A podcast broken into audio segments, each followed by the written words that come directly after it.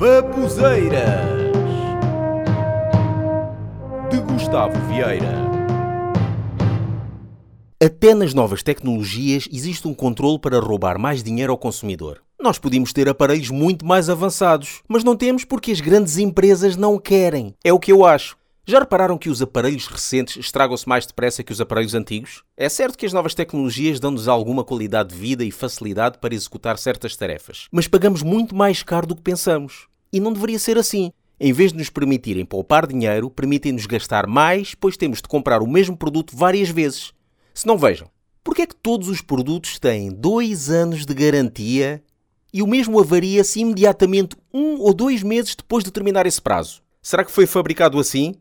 Ok, está pronto o novo tablet para ir para o mercado. Isto é resistente e deve durar uns 8 anos. Oito anos? Não faças isso. Ordeno-te que alteres o hardware do tablet para durar dois anos. As pessoas não podem ficar tanto tempo sem comprar outro. Os aparelhos antigos aguentavam muito mais tempo e em perfeito funcionamento. Há tantos exemplos. Posso dizer-vos que no ano passado avariou-se um vídeo VHS que eu tinha em minha casa e que era da minha avó que comprou nos anos 80 e só se avariou o ano passado.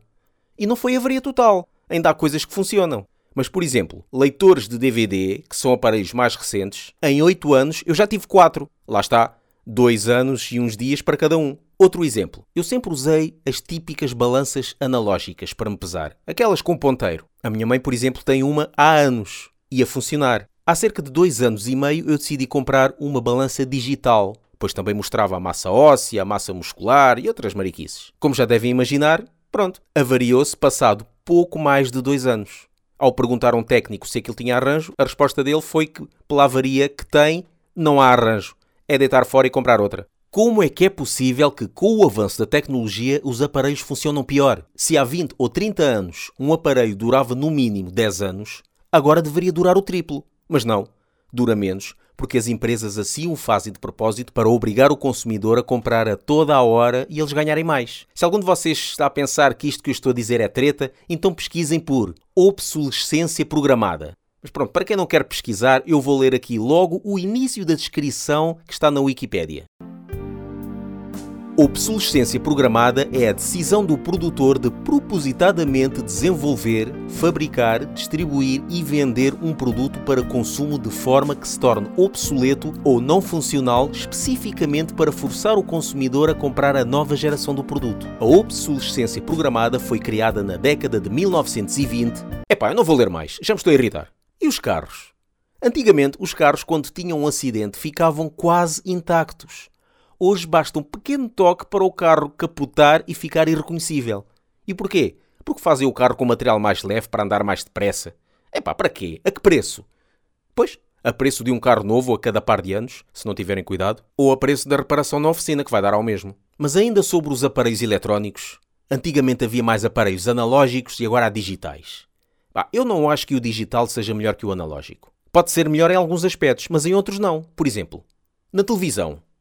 Quando é analógico, só é preciso ter uma televisão e uma antena. Quando há um problema com a imagem, ela fica menos nítida, mas ainda se vê perfeitamente, e basta mudar a posição da antena para aperfeiçoar.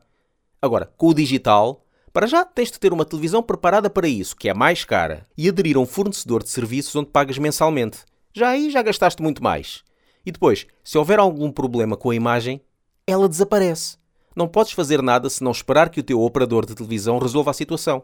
Outra coisa, rádio. Com o analógico, se houver um problema com a captação, continuas a ouvir a emissão, mas com um bocadinho de ruído, a chamada chuva. Agora, com o digital, se houver um problema com a captação, o som da emissão desaparece por completo. Por isso, pronto, é o que eu digo.